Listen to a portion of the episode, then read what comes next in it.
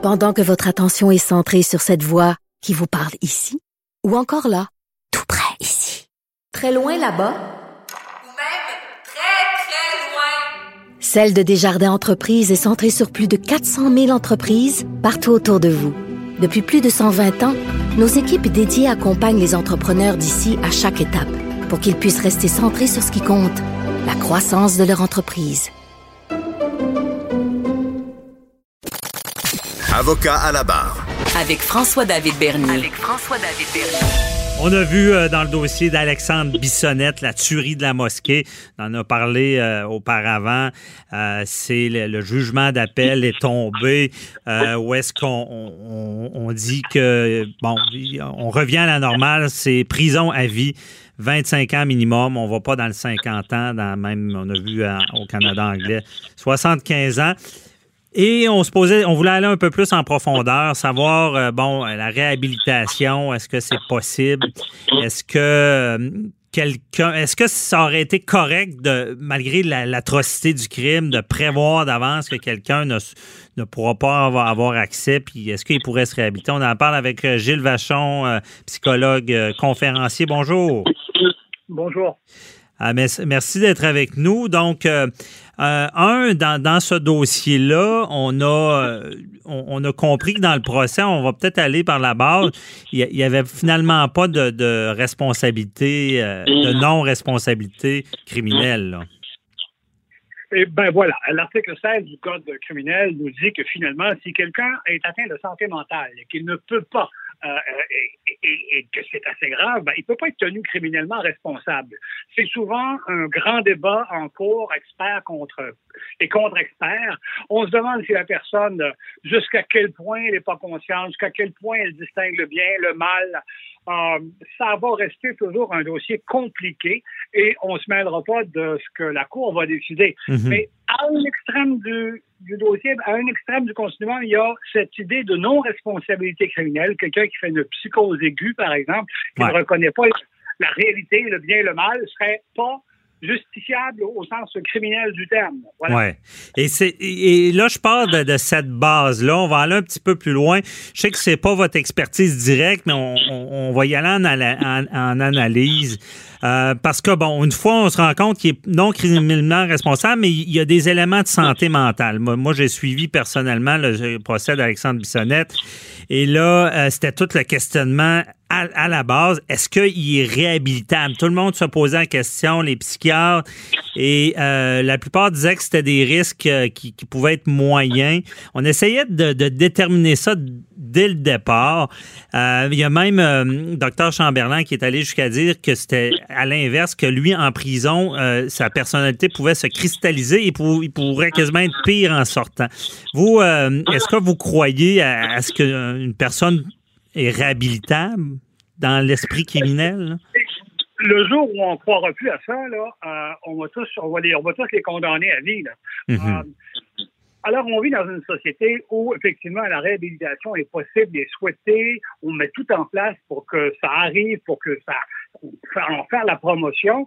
Et dans bien des cas, ça marche. On a plein d'exemples autour de nous de gens qui, à cause de- évidemment, on ne mettra pas tout sur le dos de l'enfance. D'ailleurs, on n'excuse pas les gens, on les met en prison. Mais oui, des gens ont connu une vie misérable parfois psychologiquement et euh, ils sont semi-responsables, complètement responsables. Ils font un bout en prison et on a des gens qui sont réhabilités. Mais à l'autre extrême, on a aussi des gens qui sont pas réhabilitables, manifestement, et qui euh, se comportent en prison comme s'ils étaient à l'école du crime.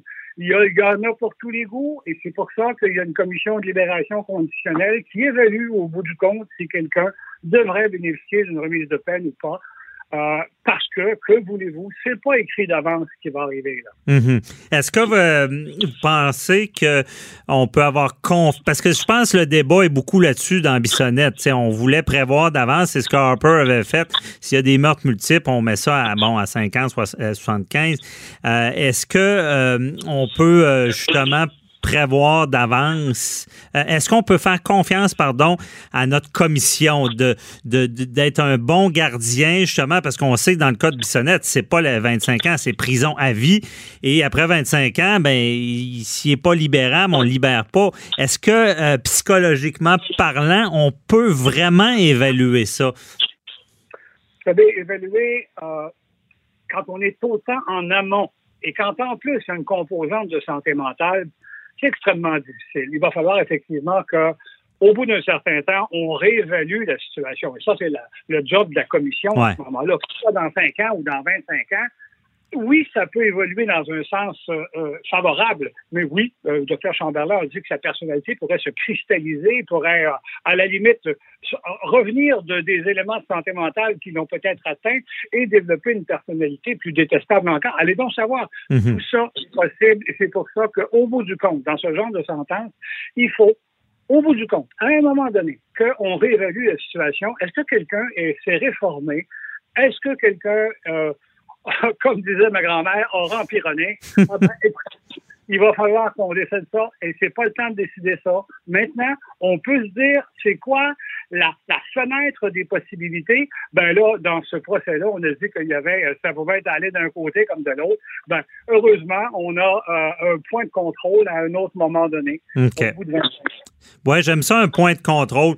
Mais certains détracteurs diront bon, on le sait, après 25 ans, il va se présenter, il va nous faire à croire qu'il regrette puis qu'il est réhabilité, mais c'est pas vrai. Puis les psychiatres, ils peuvent pas détecter ça, quelqu'un qui leur ment. Est-ce que c'est vrai, ça?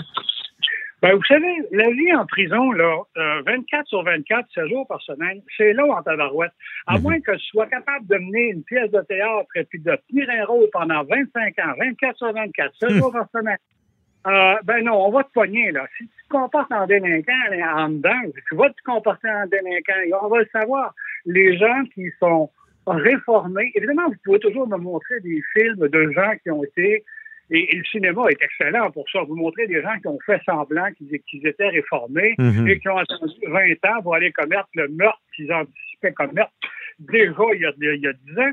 Ben écoutez, ça, c'est dans les films. Dans la vraie vie, là, euh, quelqu'un qui est en prison, en général, on est capable, puis il y a du, personnel compétent en prison, là. On est capable de si quelqu'un, effectivement, se réforme ou pas. J'ai connu des gens, entre autres une personne qui euh, est devenue euh, docteur en psychologie et qui avait commis un meurtre dans son adolescence. Ah, ouais.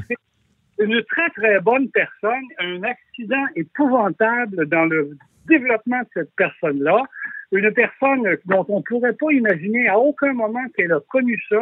Et lui, ça a été, je vous dirais que la prison a été, il s'est développé sous un bon angle. Mais je comprends aussi, vous savez, on a toujours, on a souvent le raisonnement qui va en fonction de nos motivations. Je suis certain que beaucoup de personnes qui sont euh, euh, je dirais, des victimes collatérales d'un meurtrier voudraient le voir encore plus noir qu'il ne l'est, ne veulent pas voir de possibilité euh, que cette personne-là se réforme. Oui, c'est possible. Il y en a pour tous les goûts.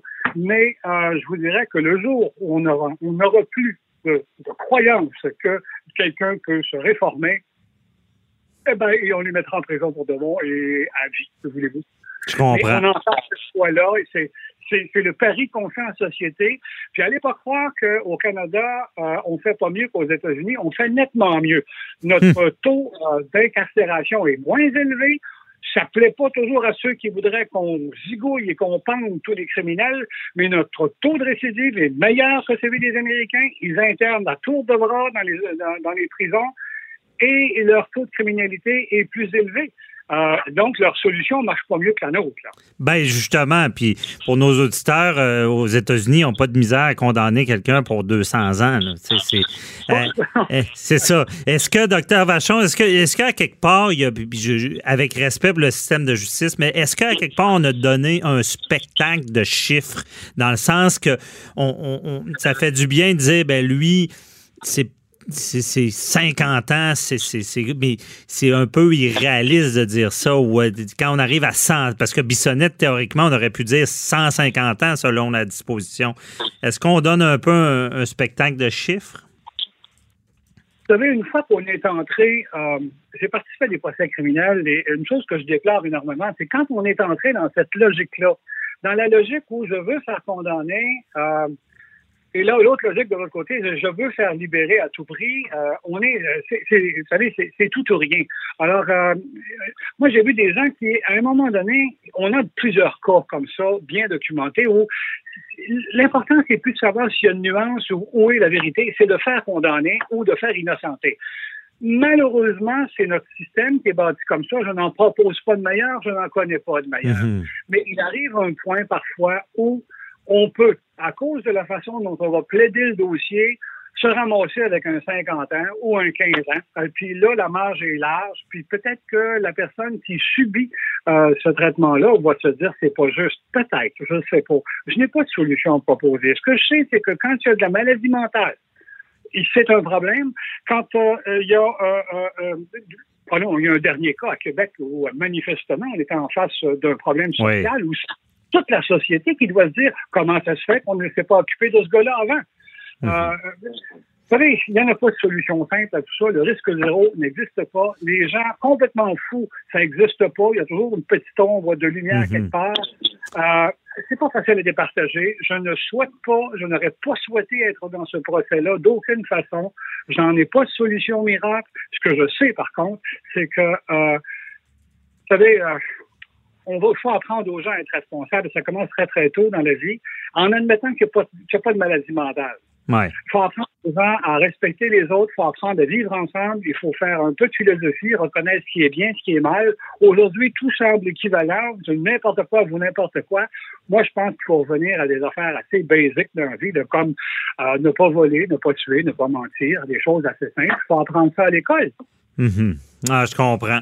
Mais c'est puis je comprends bien votre propos puisque j'avais une question mais on n'a plus le temps mais je vous y avais répondu. Est-ce que quelqu'un est la même à 20 ans qu'à 50, 60 ans, ben, ça peut évoluer. On, rappelle dans cette entrevue-là qu'on ne remet jamais en question l'atrocité du crime qui a été commis et l'impact sur la communauté musulmane de Québec. Mais euh, il faut pas non plus qu'une peine soit une vengeance. pour ça qu'on se posait la question. Merci beaucoup, euh, Dr. Gilles Vachon, de nous avoir éclairé dans ce dossier. Au plaisir. Bonne journée. Bye bye.